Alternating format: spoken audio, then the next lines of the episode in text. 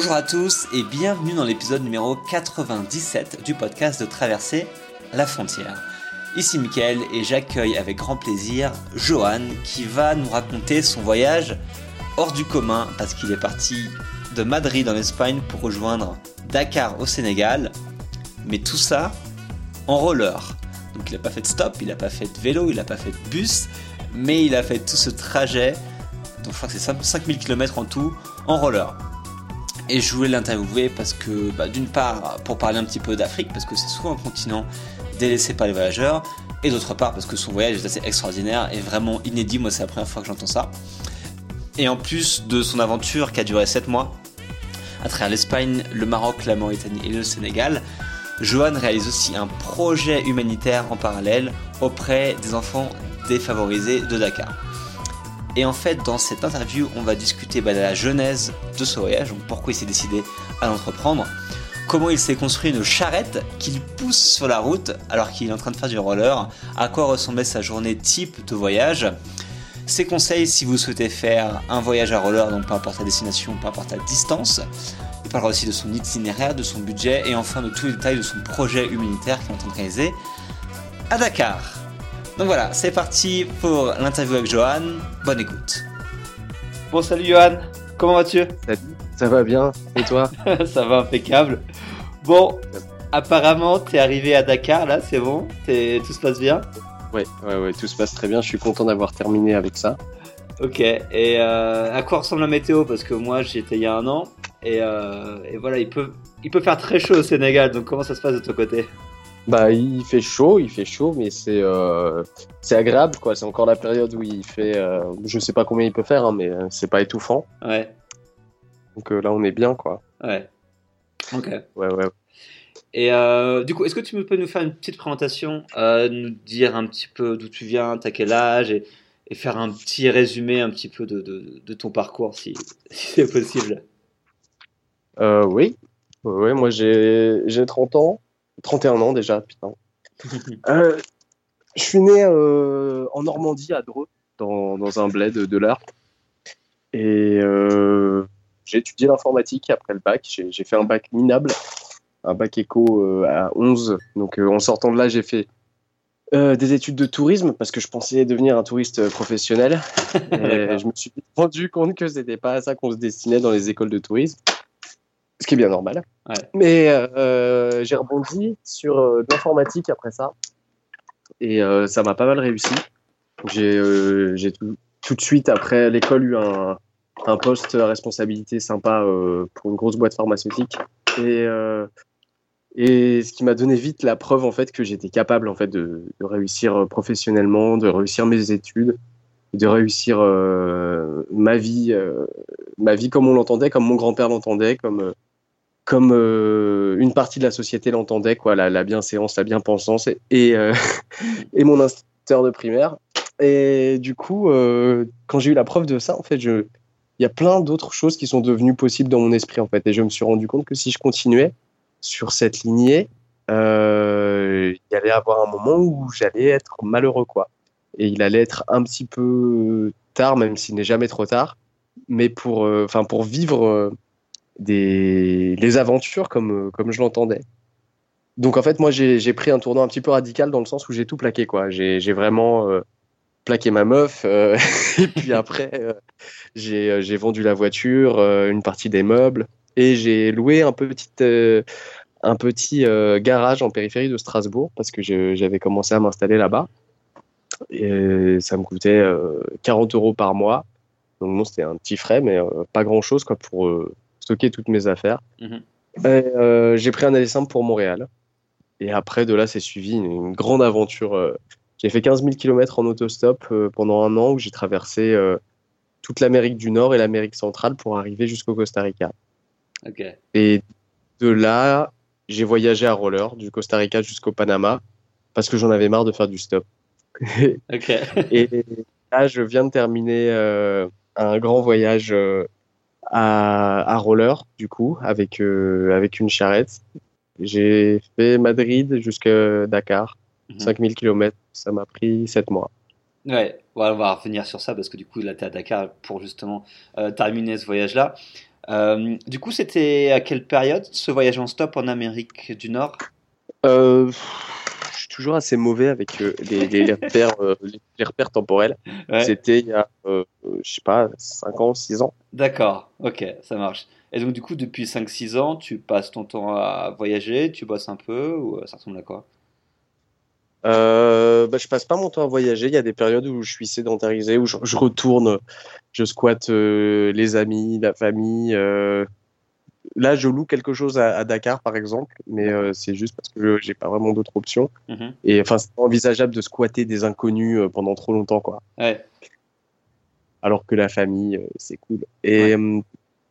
et du coup, moi, je suis web développeur, donc je fais des, des petits projets qui me permettent de de remplir un peu le porte-monnaie et de temps en temps des séances photos. On, on, me prend en photo pour des vêtements, pour okay. vendre des vêtements. Et, euh, et, pourquoi pas. Et ça, ça c'est un bon moyen de gagner rapidement de l'argent. quoi. Ok, ça roule. Et du coup, pourquoi Alors, est-ce que tu peux nous dire le voyage là, que tu viens de faire actuellement? D'où est venue l'idée? Donc, tu m'as dit de Madrid à Dakar en roller. C'est bien ça hein? Oui. Ouais, et du, du coup, d'où t'es venue cette idée de, de faire ce voyage-là euh, en roller? Parce que c'est, c'est pour le coup assez atypique t'es le premier que je rencontre. Pourtant, je voyage depuis un petit moment. Le premier que je rencontre qui, fait, qui, fait, qui voyage en roller, quoi. Ouais, c'est vrai que euh, ça, ça va pas de soi, quoi. Voyager en roller, c'est pas. Euh, c'est ce qu'on se disait euh, tout à l'heure en off, quoi. Il y a le voyage à vélo qui s'est démocratisé depuis, euh, je sais pas, entre, ça fait 5 et, entre 5 et 10 ans. Mm -hmm. On en voit euh, partout, on en entend parler euh, presque trop, quoi, parce que maintenant c'est presque banalisé, alors que le voyage à roller, par exemple, c'est quelque chose qui ça étonne, quoi. Mm -hmm.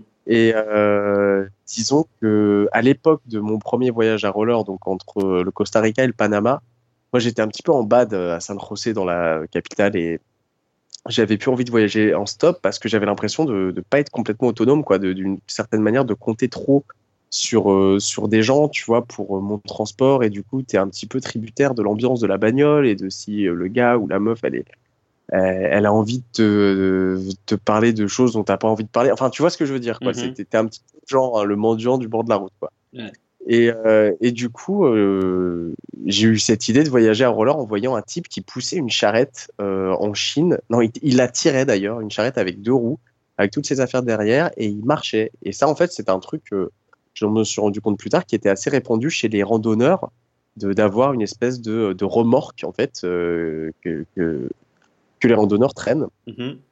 Je me suis inspiré de ce truc, sauf que moi, j'ai fait une charrette à trois roues avec deux grandes roues à l'arrière et une petite à l'avant qui euh, tourne pour pouvoir euh, m'offrir une direction et, et, la charrette se porte d'elle-même quoi j'ai pas besoin de, de, la soutenir comme dans les comme sur les remorques que j'avais pu voir qui sont un peu en mode brouette quoi mm -hmm.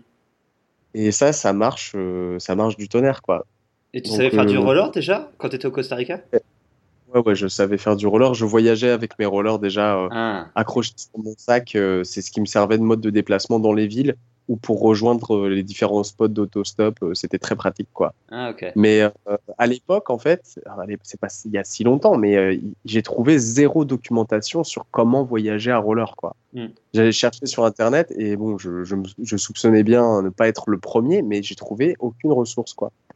Alors que euh, là récemment, donc, je me suis mis à faire une plateforme web et des choses comme ça qui recensent les différents voyageurs à roller que j'ai pu trouver. Mm -hmm. Et ça commence à popper quoi ces dernières années, euh, des, des, vieux voyages, des gens qui ont fait des voyages avec des sacs à dos à roller, euh, des, des, belles distances, ou même des voyageurs récents. Je pense notamment à Blade Ventures, deux, deux Allemands qui ont fait l'Amérique du Sud à roller. Donc, je ne sais pas comment s'est passé leur périple parce qu'ils n'ont pas énormément communiqué dessus, mais ils ont fait une belle traversée. Ou, ou encore ce Chinois qui a parcouru euh, 15 000 kilomètres euh, depuis, euh, depuis la Chine, je crois. Il a rallié l'Europe. Euh, donc, des, des, des, gens exceptionnels, quoi, récemment, qui font des trucs de, ouais. de ouf. Ou alors, ou alors, cette américaine qui a traversé d'est en ouest l'Amérique.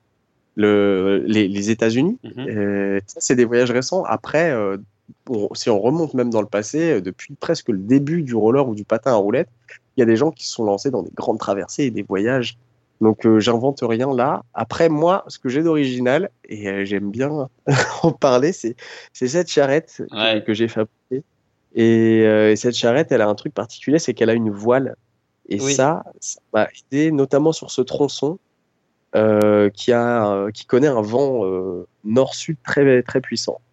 Et, et, donc là, vraiment, je dois avouer que si j'avais pas eu ce vent-là, aussi favorable, ça aurait été euh, une autre paire de manches. Quoi. C'est pas, ça n'a pas été facile, hein, mais, euh, mais ça a quand même facilité vraiment les choses. donc il, elle, a, elle a un petit nom cette charrette d'ailleurs, c'est ça, hein, si j'ai compris. Oui. Ouais, ouais, je l'ai baptisée euh, dès sa naissance, elle s'appelle Misty. Misty, d'accord. Et tu peux nous expliquer bah, du coup comment, parce que tu as une chaîne YouTube, etc., donc on mettra les liens, les gens pourront voir la vidéo à quoi ça ressemble, mais du coup, comment est fabriquée cette charrette et comment, comment ça fonctionne en fait, toi qui fais du roller avec la charrette? Alors, euh, ouais, euh, c'est sûr que pour quelqu'un qui, qui ne voit pas le truc, c'est compliqué de se projeter, quoi. Donc, comme je disais tout à l'heure, c'est trois roues. Euh, avec, il faut imaginer une caisse en bambou que, que j'ai fabriquée avec donc des bambous de récup et de l'époxy et de la fibre qui permettent de joindre les bambous entre eux. Donc, c'est super costaud et ça reste souple, relativement léger parce que c'est pas non plus super light à cause des jointures en, en résine, ça, reste assez lourd. Puis c'est pas optimisé au niveau du métal, mais bon, on va pas rentrer dans les détails techniques. il, y a, il y a deux grandes roues donc de 26 pouces à l'arrière et une plus petite qui est à l'avant, qui est montée. Euh, et ces trois roues-là sont montées sur des fourches. Et, euh, et, donc à l'avant de la charrette, il y a tout l'avant d'un vélo un peu plus petit, euh, donc qui permet d'avoir une direction. moi, j'ai pas accès au guidon, ça marche un peu comme un caddie de supermarché. Quoi. Donc, quand je vais euh, pousser le, la charrette à gauche, elle va aller à gauche. La roue devant va tourner en fonction de comment je, je la pousse. Quoi. Si je la mhm. pousse pour aller à droite, ça va aller à droite tout seul. Et ça, c'est génial. Ok, du coup, tu mets... Moi, j'invente rien. quoi. Mais, euh, mais c'est sûr que le, le top, c'est d'aller voir le, le, site web pour avoir des, des, images de ce truc. Parce qu'en plus, je me suis bien ennuyé pour la rendre jolie. Alors, euh, moi, je trouve vous devriez aller faire Ouais, non, on, on, conseille aux gens d'aller voir euh, les photos et les vidéos. Et du coup, tu mets tout ton matos, donc t'as pas de sac à dos et tu mets toutes tes affaires en fait de voyage dans, dans cette charrette là. Quoi. Ouais, ouais. Et du coup, euh, euh, au moment de la conception, je suis parti vraiment au feeling et j'ai fait une caisse relativement grande. Et le problème, c'est que moi, je suis un peu la princesse des baroudeurs. Ça veut dire que tant que j'ai de la place, bah, je, je prends, quoi. Je mets des affaires. Tant que j'ai de la place. Et du coup, en fait, euh, en Espagne, donc encore au début du périple, j'avais eu accès aux locaux de, de Correos de España, donc la poste espagnole. Mm-hmm. euh, et dans un entrepôt avec, avec les gars, pour rigoler, on avait pesé la charrette, quoi. Et j'avais pas. Euh, j'avais pas tout l'attirail que, que j'avais en fin de voyage, notamment pour la traversée du désert, donc euh, extra eau, extra nourriture, extra outils, euh, elle pesait déjà 70 kilos. Donc je pense que là, euh, sur les fins de voyage, pour les traversées du désert, encore une fois, elle devait faire dans les 80. Ah ouais. Et, euh, ouais, c'est un gros, c'est un gros bébé quoi. Mhm. Et du coup, tu pousses ça. Oui. Tu, pousses cette Donc moi, j'ai mes rollers quoi au, pied et, et je la pousse quoi. Je la pousse. J'ai deux poignées. J'ai installé des, des béquilles ça, c'est une amélioration que j'ai faite pour, euh, pour avoir une meilleure tenue euh, et, une bonne posture, en fait, être bien, bien accroché. Je la pousse. Euh, et j'ai une paire de freins, une mhm. par poignée, qui me permet de, de, prendre des descentes à fond de balle et puis d'être sûr de pouvoir m'arrêter au bout. Quoi. Ouais, c'est ça que ça peut, ça peut vite être dangereux, quoi. Surtout dans les descentes, j'imagine que. Ah ouais, il faut faire, il faut faire, enfin, faut, c'est comme tout, quoi. Hein. Pareil, quand toi-même qui as fait des voyages à vélo, tu te rends bien compte que sans maîtrise de ton vélo, tu commences pas à te lancer dans des descentes euh, dingues. Mais quand tu commences à connaître un peu euh, ton matériel, hmm. tu sais que tu peux lâcher les freins et euh, descendre à fond, quoi. Et ben là, c'est un petit peu pareil. Et c'est vrai que bon, vu la, vu le poids de la charrette et bon, elle est pas super aérodynamique, mais je lui ai donné quand même une petite forme euh, de flèche. Mhm. Euh, il y a moyen de bien fendre le vent et euh, j'atteins des vitesses assez dingues. Quoi. Je, quand, à, fond de balle, je suis à 65-70. Quoi. Ouais, ah, ça commence à faire pas mal. ouais, ça va vite. ok. Et du coup, Madrid-Dakar, donc d'où est, est venue cette idée de voyage et ce projet? Parce que derrière, il y, y, a un véritable projet, donc tu, tu, peux en parler. Du coup, c'est, comment ça s'est, ça s'est goupillé ce, ce projet-là? Alors celui-ci spécifiquement, euh, en fait, il faut remonter un petit peu avant. Euh, avant le Dakar, j'ai fait un, voyage euh, en Espagne. J'ai fait Barcelone jusqu'à Tarifa, pareil avec cette même charrette. En compagnie d'un oiseau qui s'appelait Gaïa. C'était un pigeon pan. Ça ressemble beaucoup à une colombe. Et elle m'a accompagné pendant tout le voyage. donc ça a été une très chouette compagnie. Bon, ça a été plein de rebondissements cette aventure. mais du coup, c'est le, le, fait d'avoir Gaïa avec moi, ça m'a empêché de continuer plus au sud pendant ce voyage-là, j'avais pas d'objectif particulier. Quoi. Je, je, partais, je savais que je partais de Barcelone et que j'allais vers le sud. Mhm. Je m'étais pas fixé d'objectif. Et puis j'avais mon oiseau avec moi et puis on, on y allait euh, où le vent nous menait. Quoi. Mhm. Et hum, on a été bloqué donc pour des raisons euh, sanitaires qu'on peut pas genre changer de continent n'importe comment avec un animal et, et les, euh, les vétérinaires du sud de l'Espagne n'étaient pas foutus de, de, me faire les papiers qu'il fallait. Donc bon, j'ai fini par, par abandonner après deux mois à Tarifa quand il a commencé à faire froid, je suis remonté. Et ensuite, donc Gaïa, mon, compagnon, euh, a disparu. Donc, euh, ça a été un, moment très difficile hein, dans ma vie. Ça, je vous cache pas que, que ça a été très très dur parce que sans rentrer trop dans les détails, je sortais d'une rupture amoureuse et Gaïa est arrivée en fait et elle a fait un petit peu tampon. D'accord. Ça a été le, le, petit être à qui j'ai pu comme un papa donner tout mon amour et mon attention, mon affection, et c'était euh, génial, quoi. Donc quand elle est partie, euh, je me suis retrouvé un petit peu euh, comme un con, quoi. Et je me suis transformé en espèce de pirate lugubre. Et, et j'ai réussi à ressortir la tête de l'eau. Je me suis dit, putain, Jojo, tu peux quand même pas t'arrêter là. Et, et j'ai ressorti du placard un vieux rêve que j'avais d'après le lycée, qui, consistait ce rêve à, voyager l'Afrique euh, d'une manière ou d'une autre, mais il fallait que ce soit une manière un petit peu qui, me coûte quoi. Pas, euh, j'avais pas envie de faire ça en, en, Hummer ou en camping-car quoi. Donc euh, en fait, comme j'avais déjà ce bagage de, savoir voyager à, à roller, tout naturellement, je me suis dit mais ouais, mais allez, on va aller en Afrique faire du roller quoi. Et quand j'ai cherché sur internet cette fois-ci roller voyage Afrique, euh, roller Afrique, pour savoir si quelqu'un avait déjà fait des traversées en Afrique. Mm. il s'avère que, de ce que j'ai trouvé sur le net, je, serais le premier à faire euh, un voyage longue distance en Afrique, à roller. Et euh, au lieu de ça, du coup, je suis tombé sur la Fédération sénégalaise de roller. Ça m'a interpellé. Et je me suis dit, bon, bah, je vais aller euh, déjà de 1 jusqu'au Sénégal et de 2, il y a moyen de faire un projet euh, caritatif là-bas, certainement, parce que le roller, c'est pas euh, complètement extraterrestre. Il y a des routes, il y a une fédération, il y a des clubs. Et, et donc, c'est un peu la cote, quoi. Enfin, ça mhm. existe, ouais. mérite d'exister. Donc, de là, j'ai commencé un long travail de recherche de partenaires auprès d'associations humanitaires qui aident les enfants. Euh, mais aussi et surtout auprès d'un club de roller qui s'appelle Acro Roller, euh, qui, euh, qui s'est proposé d'être le, soutien principal en fait pour, pour un projet. Et ce projet, il, va permettre, là je suis en plein dedans, à, enseigner le roller à plein de gosses des gosses qui ont des, des, problèmes, quoi, des problèmes divers. on parle d'enfants handicapés, d'enfants abandonnés, d'enfants talibés. Donc, c'est des, enfants qui sont confiés souvent euh, par leurs parents, mais c'est une façon de les délaisser euh, malheureusement dans bien des cas. Ils sont confiés à des imams euh, qui leur apprennent plus ou moins le Coran et, hmm. et des gosses passent leur journée à mendier dehors. Quoi.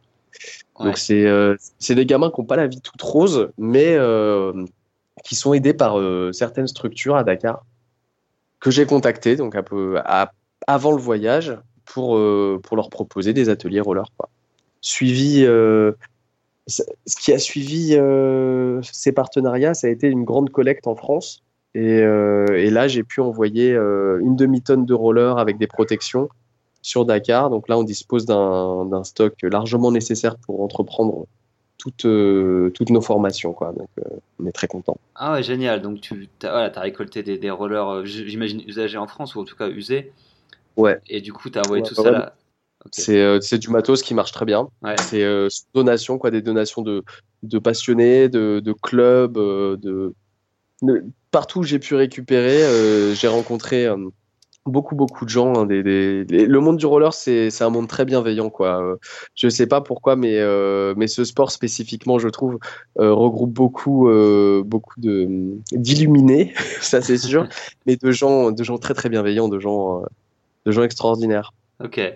Ah bah cool, c'est génial. Et donc là, tu es avec ta demi-tonne T'es avec ta demi-tonne de roller à Dakar en ce moment. C'est ça, c'est ça. C'est génial. Ok, donc tu as monté ce projet-là. Donc, je pense que j'ai vu que tu avais fait une campagne de financement participatif pour, pour, euh, pour que tout se passe. Euh, oui. Oui, oui. Donc, euh, il y a eu cette campagne de, de dons au niveau des, du matériel.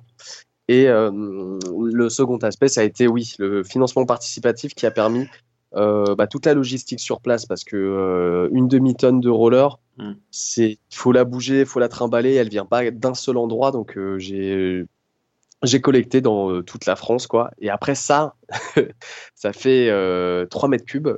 Il faut l'envoyer ça euh, au Sénégal. Donc ça a été tout un, un petit défi logistique parce que je suis pas une grosse ONG quoi. Euh, je suis genre euh, Jojo et bon, j'ai des amis, de la famille, deux trois contacts. Il a fallu tisser avec tout ça et on a réussi à trouver des solutions. Et, et, maintenant le stock est ici et j'ai à nouveau des, des, petits frais sur place, notamment pour bah, déplacer tout ce stock. je vais, je vais bosser avec des moniteurs passionnés mais, euh, mais à qui de temps en temps je vais, je vais payer une petite bouffe, euh, des choses comme ça, quoi. Mhm. Donc euh, c'est c'est autant de choses qui, qui vont à, quoi la, le financement participatif va servir, quoi. D'accord. Et a déjà servi. Ok, je vois. Et du coup, donc tu es parti de Madrid en 2018 C'était en quel mois tu étais parti? Je suis parti mi-août ou fin août, je crois. D'accord, donc de août et là on est en mars. Ouais. Euh, donc, ouais, ça fait quand même un, un, sacré voyage là. Ça fait. Ouais, ouais, bah ça a duré euh, quasiment 7 mois quoi, cette aventure. D'accord. Et, euh, et, à quoi ressemble l'itinéraire du coup de Madrid jusqu'à Dakar? J'imagine que tu as longé la côte parce que passer par le désert c'est un peu compliqué. bah, j'ai longé la côte, mais, mais tu passes quand même par le désert quoi. Ouais. Il y a une route euh, qui fait euh, toute la, la, hauteur du Maroc. Le Maroc, il faut savoir que sur euh, cette route-là qui descend vers le sud, ça représente 2500 km. Donc le Maroc, c'est pas juste un petit passage, ça a représenté la moitié du voyage, clairement. Mhm. Et, et, disons qu'au deuxième tiers du Maroc, il y a le Sahara qui commence, ou la moitié quasiment du Maroc, il y a le Sahara. donc à partir de là, il y a, plus grand-chose. Les villages commencent à être assez éloignés entre eux. Toutefois, il y a la, route donc, qui m'a permis de, faire cette traversée. Il y a la route tout le long, bien que parfois elle est tellement éclatée qu'il n'y a plus de bitume, mais elle a le mérite d'exister quand même. Et euh, ensuite, il y a la Mauritanie, où le Sahara se poursuit. Hein. ça, se poursuit jusqu'au euh, jusqu'au fleuve Sénégal, hein, jusqu'à l'entrée du Sénégal. Mm-hmm. C'est euh, progressivement, en partant du Maroc, on a un désert plutôt plutôt pierre, quoi. Après, ça devient du sable. Euh, euh, on a des dunes. les, paysages sont très très changeants, quoi. Il y a, y a plein plein plein de styles de désert différents. Donc à traverser sur cette route, je la recommande hein, pour pour les gens qui font des voyages à vélo. D'ailleurs, c'est une traversée qui se fait très bien. D'accord. c'est très challenging à roller. moi, je le referai plus. J'avoue qu'à roller, non non, je, je la referai pas parce que c'était vraiment très dur. Mais à vélo, euh, c'est de la touchette. Hein. le, vent est tellement bon que qu'à vélo, ça se fait très bien. Comme on n'est pas tributaire de la route, si tu veux, à, vélo, euh, c'est sans souci. D'accord. Mais le, vent, est toujours dans le dos quand tu descends ou des fois il change quand même? 80, 80% du temps, tu as le vent, tu as un vent nord-est euh, qui, est super bien. quoi. Ok, c'est cool. Non, non, ça, ça facilite le voyage euh, vraiment très fort, quoi. Après, il y a euh, sur la moitié du, euh, du Maroc, il y a des routes compliquées. En Mauritanie, c'est pareil. Pour le roller, c'est chaud, en mm. fait. Et heureusement que j'étais super bien équipé. Bon, je vais citer mon sponsor Powerslide, qui, qui, a, qui, a, fait énormément de recherche et développement dans, dans le monde du roller, quoi. Donc, mm-hmm. moi, j'ai des, des, des, patins à trois grandes roues, là, de 12 et demi mais ils m'ont fourni en plus euh, un châssis spécial qui permet de mettre deux grandes roues, en fait, donc une à l'avant, une à l'arrière. Et, euh, et, donc j'ai euh, deux, deux, qualités de roues. J'avais une roue plastique comme les, les, rollers classiques, mais en très grand, et aussi des roues en chambre à air. Et ça, c'est une, c'est pas vraiment une révolution parce que j'avais vu popper ça il y, a, il y a des années, mais ils ont fait leur propre truc, Power Slide là du coup, et et ça, c'est ce qui a rendu le voyage possible. Hein. Si j'avais pas ces pneus-là, euh, j'aurais pas pu. Les roues sont tellement, les roues sont tellement éclatées en fait que c'est, hum, je sais pas comment bien décrire ça quoi. C'est, il faut imaginer des, des bons gros cailloux euh, incrusté dans le, dans le bitume, mais qui dépasse, tu vois, de, de genre un bon centimètre. Ouais. Le, le, le macadam euh, au sud du Maroc, qui ressemble à ça, quoi. Donc c'est le genre de surface, en fait, où euh, avec du roller classique, tu peux, tu peux, tu peux juste pas, quoi. Ouais. Et mais du coup, tu devais être super lent sur ces routes-là, ça devait être, ça devait être super dur, non? Mhm. C'est cette partie-là là, du sud du Maroc qui m'a beaucoup coûté. Mais heureusement que j'avais les roues en, en chambre à air parce que là, euh, ça absorbait quand même beaucoup, beaucoup cette route qui était dégueu. Mhm. Mais le problème des roues en chambre à air, c'est que ça absorbe aussi ton effort, quoi. Donc euh, tu, c'est comme si tu faisais du roller sur, euh, sur un matelas, en fait. D'accord. Déjà que bon, ça, ça coûte un petit peu. Et c'est pour ça que je dis que sans le vent, en fait, cette traversée, elle aurait été juste euh, pas possible, quoi. Ouais. Surtout dans le sud.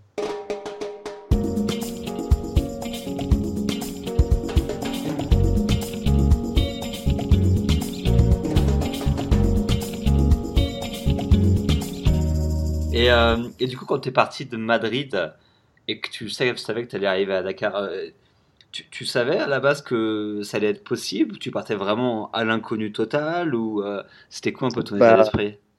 Ah là, ouais, je savais pas du tout quoi. Enfin, moi, j'ai cherché, j'ai cherché un maximum quoi, à me renseigner auprès de certains voyageurs à vélo que j'ai pu trouver euh, sur la route, quoi. Mais euh, je j'avais aucune idée. euh.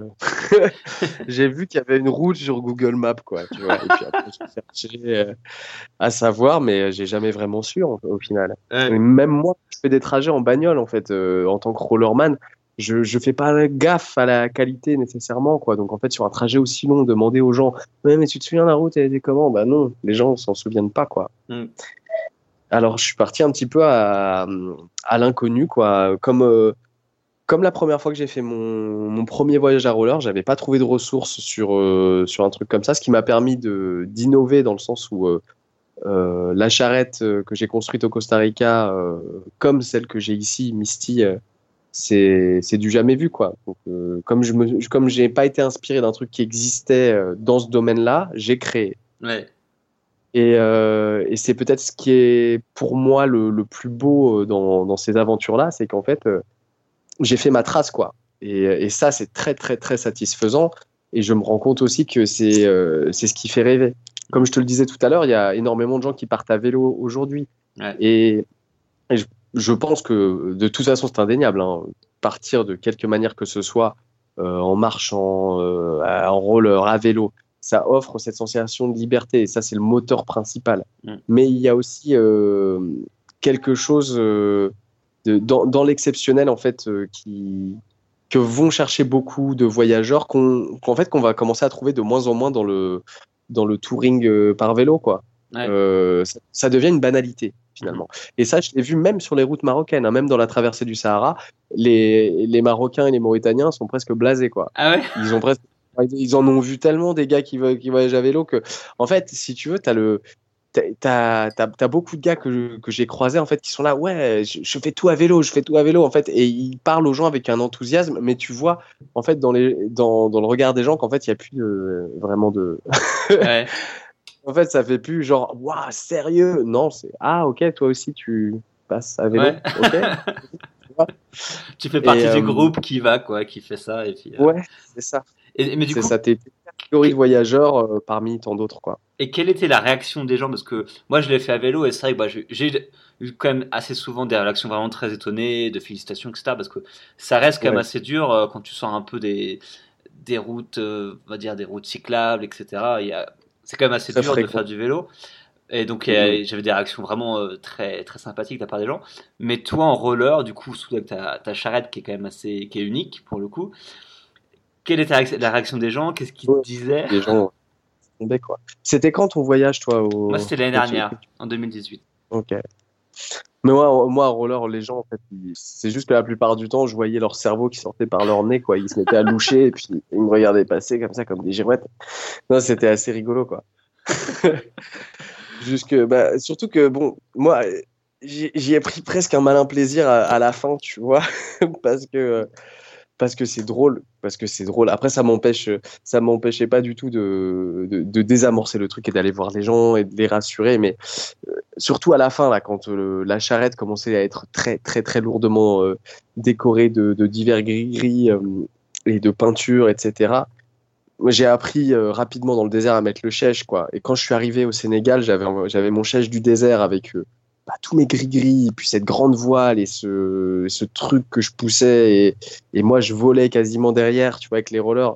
En fait, les, les gosses qui euh, habituellement, et je les ai vus à l'œuvre hein, avec des cyclistes, se courent après, en fait, euh, de façon presque un peu agressive, tu vois, en, leur criant argent, argent, donne-moi l'argent, donne-moi ton vélo. Ouais. Bah, ces mêmes gamins-là, quand moi j'arrivais avec ce truc qui n'existe pas, en fait, il, me prenait pour, euh, pour, je sais pas, mais il partait en fait en courant, mais dans l'autre sens. Quoi. Ça, ah, du coup, ils avaient peur de toi.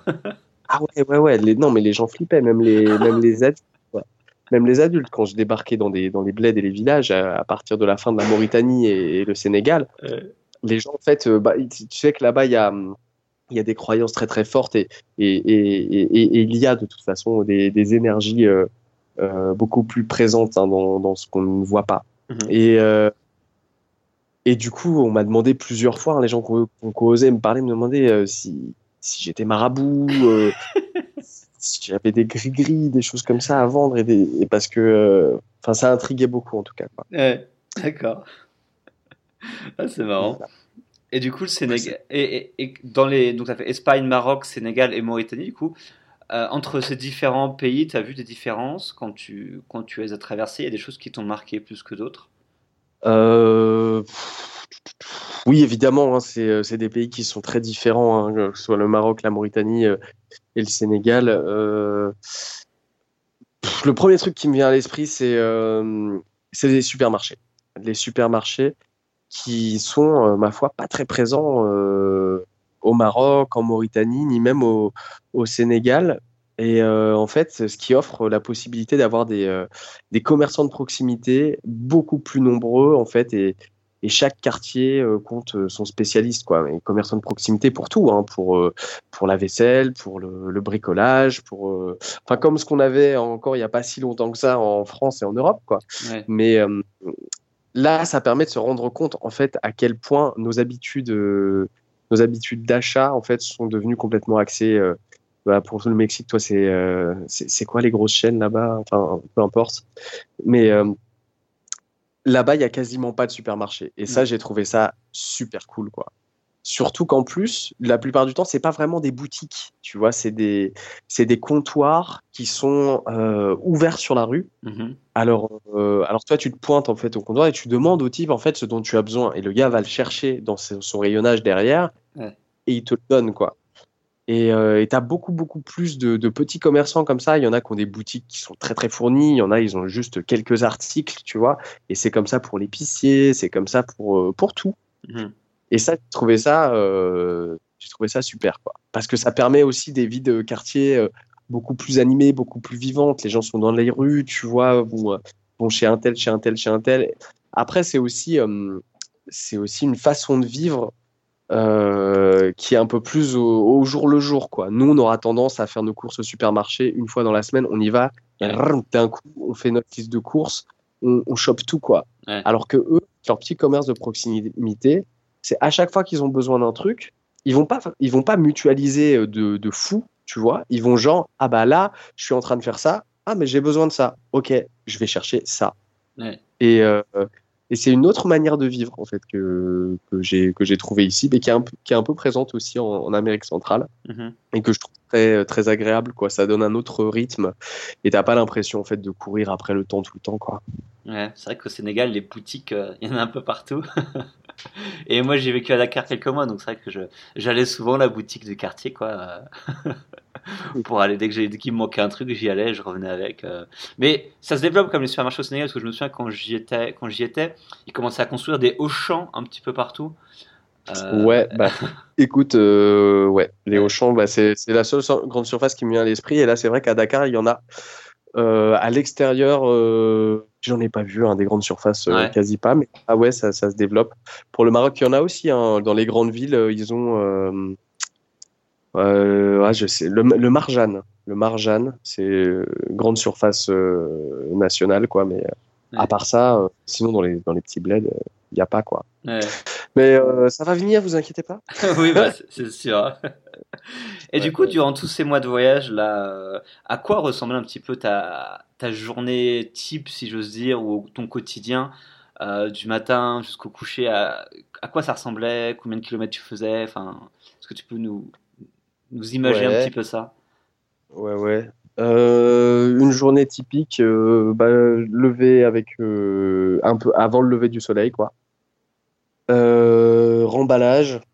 Si j'ai des fruits, je mange, je mange quelque chose. La petite toilette. Et puis c'est parti jusque généralement 10 heures. 10 heures, je fais une bonne pause. Je, je mange et je repars jusque midi, midi une heure quand ça commence à bien taper. Ouais. Euh, midi, une heure, bah, je trouve un endroit pour me planquer où je me fais un coin d'ombre dans le désert. Bon, j'utilisais des bâches et des trucs comme ça pour me garder à l'abri du vent et, euh, et, me faire un coin d'ombre, parfois sous la charrette. Enfin, je me démerdais. Là, euh, donc, la bouffe et une sieste la plupart du temps. Ouais. Et après, c'est reparti à partir de, de 16 heures quand le soleil commence à baisser, quoi, vers 16-17 heures en fonction des zones jusque un peu avant le coucher du soleil. Quoi. Là, il y avait toujours un petit peu l'enjeu pour, pour les gens qui campent euh, dans des zones où, euh, où c'est pas forcément désertique, désertique, toujours l'enjeu de réussir à trouver le bon spot, mais tant qu'en fait euh, tu peux voir. En fait, les gens peuvent te voir aussi. Ouais. Donc, en réussir à trouver le bon équilibre entre rester discret pour, pour euh, se garantir une nuit où tu vas pas euh, trop attirer les curieux, Mhm. mais en même temps, euh, si on te voit, euh, bah, euh, tu vois l'endroit, mais si, si, tu, si on ne te voit plus, donc euh, que tu peux agir, euh, enfin trouver ton endroit de manière cachée, bah, tu ne vois pas en fait où tu es, où tu vois pas où, où tu mets les pieds, tu vois pas, tu vois pas l'endroit en fait. Ouais. Ce que je veux dire. Ouais. Là, jusqu'à ces heures-ci où, euh, où euh, je me trouvais le spot, euh, donc parfois j'allais toquer chez les gens, en fait. tu, sais jamais trop en fait où tu vas tomber le soir, quoi. Donc Mhm. t'avances jusqu'à ce que tu trouves. Il y a, y a une heure où tu te dis bon là, je commence à chercher, quoi. Puis tu commences à être un peu attentif Ouais. et, et l'endroit finit toujours par popper, quoi. Ouais, bah, c'est un peu pareil en vélo, c'est, je sais pas, on va dire une demi-heure, une, une demi-heure, une heure avant que le soleil se couche, je dis, bon, allez, là, faut que, faut que je commence à chercher. et, C'est ça. Ouais. Et de, tu trouves ton spot, après, bah, tu tu t'installes confortablement, tu manges, et puis après, bah, les dents pipi au lit, quoi, hein, comme à la maison. hein. Ouais, on, se- couche tôt généralement. Ouais. Ouais, ouais, ouais. Généralement, tu fais pas trop le malin, quoi. Tu tu t'endors avec le soleil. Ouais. Et du coup, Tu- tu faisais plutôt du coup du, du bivouac, du camping assez souvent. Tu dormais chez des gens. Tu t'as une idée un peu de la répartition ou, euh, Euh, bah moi, moi, c'est euh, l'une de mes règles de voyage, c'est zéro budget logement. Donc euh, euh, c'est euh, bah, avec les moyens du bord, quoi. C'est euh, moi, j'ai tout ce qu'il faut pour camper euh, confortablement. J'ai un super bon matelas de sol. Ça, Mhm. c'est euh, ce que je recommande hein, pour les gens qui veulent partir en, en touring. euh, quitte à mettre un petit peu dedans, en fait, euh, si, si vous avez prévu de, de camper le matelas de sol, genre, euh, si vous vous faites un petit cocon qui est bien, vous pouvez dormir dehors tout seul tous les soirs, vous dormirez pas plus mal que, que chez quelqu'un, quoi. Ouais. Et donc, euh, bah, en fonction des zones et des opportunités, c'était soit euh, voilà dehors et euh, soit chez des gens quand je Mhm. rencontrais des gens sympas qui me disaient ouais tu peux dormir là ah ben non viens viens à la maison Ouais. ça arrive aussi quoi D'accord. Et tu parlais d'argent justement. Tu as une idée du budget global que toi tu as dépensé en voyage là, sur ces 7-8 mois là que tu as fait? Aucune idée je suis super mauvais pour euh, j'ai pas fait du tout les comptes moi c'est pas mon truc en fait il faudrait que bah, je regarde mon débit de carte bleue depuis euh, Ouais. depuis là le mois d'août quoi mais c'est mais ça a pas été euh, un truc de fou quoi hein. Ouais. ça a pas été un truc de vu que je paye bah, ni logement ni transport après il Ouais. y a que la bouffe dans des pays où c'est pas excessif je je bouffe quasiment jamais au, au resto quoi je me fais généralement moi mes mes bouffes ou alors quand je suis chez des gens euh, quelque temps bah je cuisine euh, donc euh, non non c'est pas dingue du tout comme budget après hein, pour ces Ouais. zones là D'accord. Ok. Ouais. Donc tu dois être peut-être sur du quelques centaines d'euros par mois, sûrement, un truc comme ça. Ouais, cette mois là, je vais dire grosso merdo, je sais pas, peut-être euh, peut-être 2000, 3000 euros Ouais. de en termes de euh, ouais ouais d'usuel. Je, après j'ai j'ai peut-être eu des dépenses exceptionnelles. euh, il faudrait que je me que je me pose dessus, que je regarde mon relevé de banque parce que du coup je suis pas parti évidemment. hein, ça c'est des trucs qu'on répète aussi pour les gens qui qui qui découvrent un petit peu ces manières de voyager. On part pas avec tout le cash pour, euh, Oui. pour ce genre. de- aujourd'hui, comme on, comme il y a des systèmes bancaires qui sont très bien faits, hein, alhamdoulilah, on, part avec une carte bleue, quoi. Et, on retire, on paye des frais bancaires, donc qui s'élèvent généralement à, je crois que c'est 3%. Il y a 3% de commission avec une commission fixe. généralement, c'est ce que les voyageurs font, quoi. C'est ce qu'il a, c'est ce que je conseille aussi. Ouais, c'est clair. Et tu faisais combien de kilomètres par jour? T'as été une moyenne de ça ou euh? bah, du coup, c'est toujours un peu délicat vu que je suis très tributaire de. Déjà, numéro 1, c'est le vent. Ouais. Numéro 2, euh, c'est l'état de la route. Et numéro 3, ça va être le dénivelé. Mais euh, j'ai établi une moyenne à 50-60. Quand on me demande, je dis 50-60. Les très mauvais jours, enfin, en, partant sur une base d'une journée où je roulerais matin et après-midi. quoi. Mm-hmm. Euh, les très mauvaises journées, je vais faire 30-35 euh, km, je vais être sur les genoux euh, à la fin de la journée. Et je me suis vu dans le désert là faire des journées à plus de 130. D'accord, ah ouais, putain. C'est... Des bons vents dans le dos, la voile ouverte et, des revêtements nickel sur des routes plates où tu vois des, pas des centaines, mais des dizaines et des dizaines de kilomètres, tu vois, c'est, c'est un billard le truc. avec un, un vent de je sais pas combien de kilomètres heure dans le dos. Parfois, j'avais, j'ai pas envie de dire de bêtises, je sais plus combien de nœuds, mais enfin là, là, tu traces quoi. Je pense qu'en vélo, tu 200 bornes la journée quoi. Avec un bon vent, c'est plat, il y a moyen de, y a moyen de t'amuser. ouais, ouais, c'est un truc de malade. Donc voilà quoi pour les distances. Ok, et tu as eu des moments euh, vraiment de grosses galères durant, durant tous ces mois de voyage ou tout s'est plutôt bien passé ou... Euh? Bah, euh, franchement, Dieu soit loué, je j'ai rien eu de, de, de, très grave, quoi. Ouais. J'ai rien eu de très grave. Je, je pense que les. Euh, j'ai eu aussi peut-être pas mal de, de, chance, tu vois, mais les, les, problèmes, en fait, se sont, se sont, comment, se sont montrés par eux-mêmes hein, à chaque fois suffisamment en avance pour que je puisse les déceler avant que, avant que ça pète, tu vois. Pour, en tout cas, ce qui est ce qui est matériel, euh, et qu'il y a un vrai accident.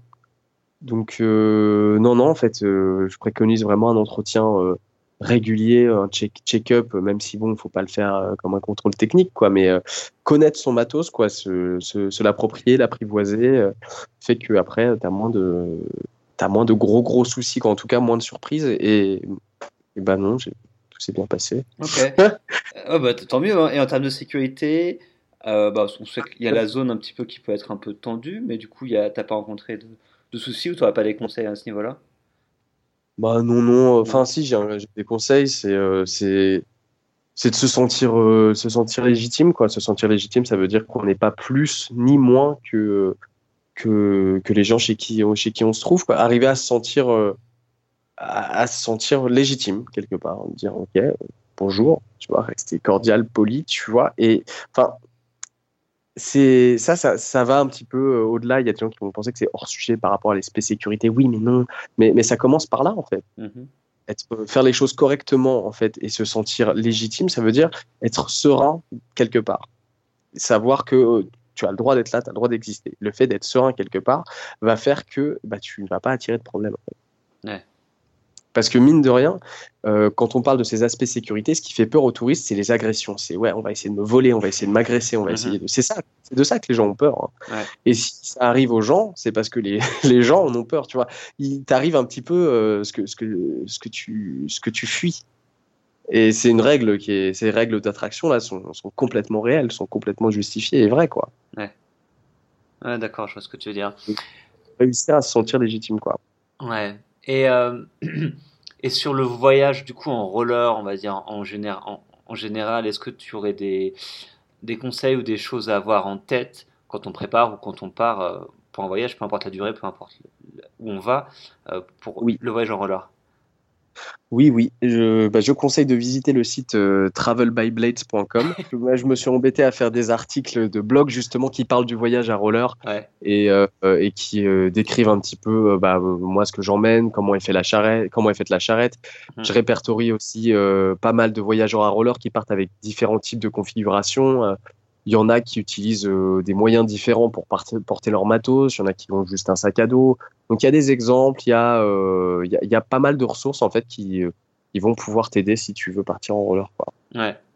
Ouais, c'est sûr. Mais du coup, il y, aurait, il y aurait un ou deux trucs à avoir en tête quand même pour, pour ceux qui écoutent là. Euh, un ou deux trucs à avoir en tête. Euh, bah là, vu mon, vu l'expérience que j'ai eue là, bah c'est comme en vélo. Hein. C'est un truc auquel on pense pas nécessairement, mais le vent, en fait, essayer de télécharger des applications du genre Windy euh, ou des choses comme ça pour pouvoir regarder des, les, les, les, tendances générales ou se renseigner sur les forums de voyageurs à, à vélo, en fait, pour regarder la, tendance générale, parce que ça, ça a un impact qui est dont on ne parle pas assez d'ailleurs. Hein, quand euh, généralement, euh, c'est presque au concours de taille, euh, tu vois ce que je veux dire Ouais, t'as fait combien de kilomètres Ouais, attends, entre quoi et quoi Quelle distance Combien de temps Ah, d'accord. Et en fait, on, considère juste la distance et le temps, mais on considère pas le vent. Mmh. Et, et c'est juste un facteur qui fait la moitié du travail. Donc là, c'est mon gros conseil, quoi. Conseille-toi sur le vent. Tiens, c'est vrai que c'est marrant, c'est que quand je fais du vélo, je, je regardais jamais à l'avance quels étaient les temps généraux du vent, etc. Enfin, tu y vas et puis tu mm. vois comment ça se passe, mais c'est vrai que sans, sans, prévoir trop, quoi. Mais moi, je pense que c'est très important. Après, bon, ça dépend. Hein. Il y en a qui cherchent euh, vraiment la performance pour la performance. Euh, moi, c'est pas, c'est même pas une question de ça, c'est une question de, de, peine en fait. Et, et je me suis euh, assez abîmé comme ça parce que c'est, il faut le dire, c'était très dur. Hein. en ayant un vent en ma faveur. alors, si le vent avait été mauvais, je te dis, je, je sais pas comment ça se serait passé. ok. Et du coup, Sénégal, que, depuis que tu es arrivé, tu as, vu un petit peu. Qu'est-ce que tu penses du pays? Comment, comment tu te sens euh, ici? Bah écoute, je suis cool. Hein. J'ai trouvé euh, une petite coloc là. Euh, j'ai une piole et puis on a plein de petits projets. Là, on est en train de faire de la récupération de, de cajots, de palettes. On, on fait des meubles euh, pour, euh, pour la maison. Et puis, euh, les gens, là, en tout cas, là où j'habite, sont, sont adorables. C'est, bah, y a deux petites familles, un, un, couple, et non, les gens sont trop cool, quoi.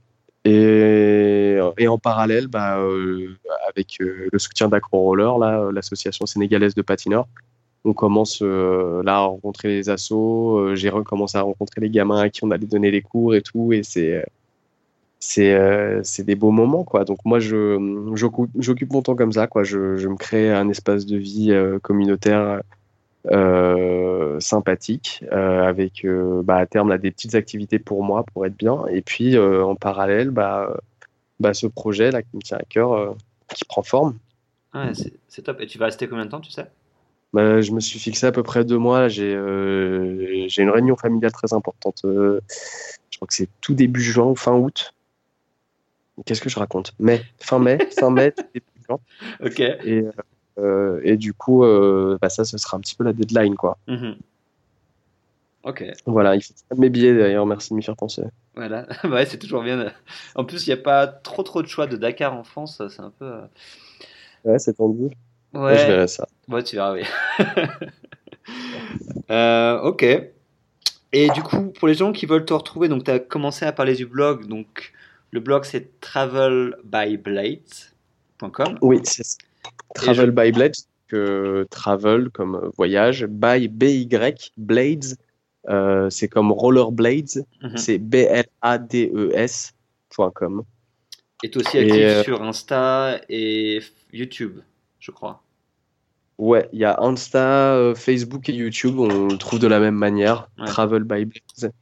Et, euh, bah il y a, oui, il y a une petite web série, t'en parlais tout à l'heure là. Euh, j'ai la chance d'avoir rencontré des personnes extraordinaires qui euh, qui m'ont aidé là à faire pas mal d'épisodes déjà, et il y en a encore à venir parce qu'on n'est pas euh, on n'est pas au jour le jour quoi au niveau des, des épisodes. Donc là, je crois que la, la web série elle est elle est vers le sud du Maroc justement. Là, on arrive dans les moments où c'est vraiment compliqué, et il reste encore toute la Mauritanie et le Sénégal qui est en cours de montage, et on va les sortir dans les prochaines semaines. Ouais, ouais bah, je recommande d'aller voir. Il y a une chaîne, euh, enfin sur ta chaîne YouTube, tu as fait euh, une playlist avec toutes les vidéos. Du coup, j'en ai regardé quelques-unes c'est vrai que c'est marrant et et on voit on voit à quoi ça ressemble toi ton, ton quotidien. On voit l'effort à fournir, on voit les paysages et ouais, ça vaut le coup. Ça vaut le coup d'aller voir pour tous ceux qui sont intéressés. Franchement, je recommande. Ah bah, merci bien. Ouais, écoute, pour le boulot, moi je sais que c'est compliqué à faire. Moi qui ai fait des vidéos quand je faisais mon voyage à vélo, je sais que c'est bah faut filmer, après faut monter, machin. Enfin, je sais que c'est un peu galère. Ouais, c'est du taf. ouais, tu m'étonnes. Donc, euh, donc bravo à toi. satisfaction quoi d'avoir d'avoir ça à la, à la, sortie. Et encore une fois, moi, bon, j'ai fait que qu'un tiers, un tiers du boulot, à savoir filmer, parce que le gros du, du truc, après, c'est de, de, tout mettre ensemble, de monter, de créer une histoire. Mm. Ça, c'est un travail, quoi. Et il y a, y a, vraiment des gens super qui m'ont épaulé là-dessus et qui m'épaulent encore. Ok. Bah, c'est cool. Euh, du coup, on arrive à la fin. Est-ce que tu as un mot de la fin ou quelque chose que tu veux ajouter qu'on n'aurait pas, dont on n'aurait pas parlé ou... Euh, il faut que j'y aille. Ok. Pour, euh, pour, cette petite interview, c'était très chouette. Bah, merci à toi euh, d'avoir partagé ça et d'avoir fait ce voyage et de le raconter. Franchement, c'est top. Et puis, bah, bon avec... courage pour, euh, pour la suite de tes, de tes aventures là à Dakar euh, avec les enfants. J'espère que tout se passe comme tu veux. Quoi. Merci, merci encore. À bientôt alors. Salut. Ciao. Salut, salut. Et voilà, l'interview avec Johan est maintenant terminée. J'espère que ça vous a plu et que ça vous donnera peut-être envie de partir, euh, de partir en Afrique peut-être, ou bien de partir en roller si vous savez en faire. Moi perso, je sais pas en faire, donc euh, c'est pas tout de suite que je je vais songer à faire ce type de voyage. Donc merci beaucoup à Johan de nous avoir raconté toute son histoire et merci à vous d'avoir écouté ce podcast jusqu'au bout. On se retrouve très vite pour une nouvelle interview. À bientôt. Ciao.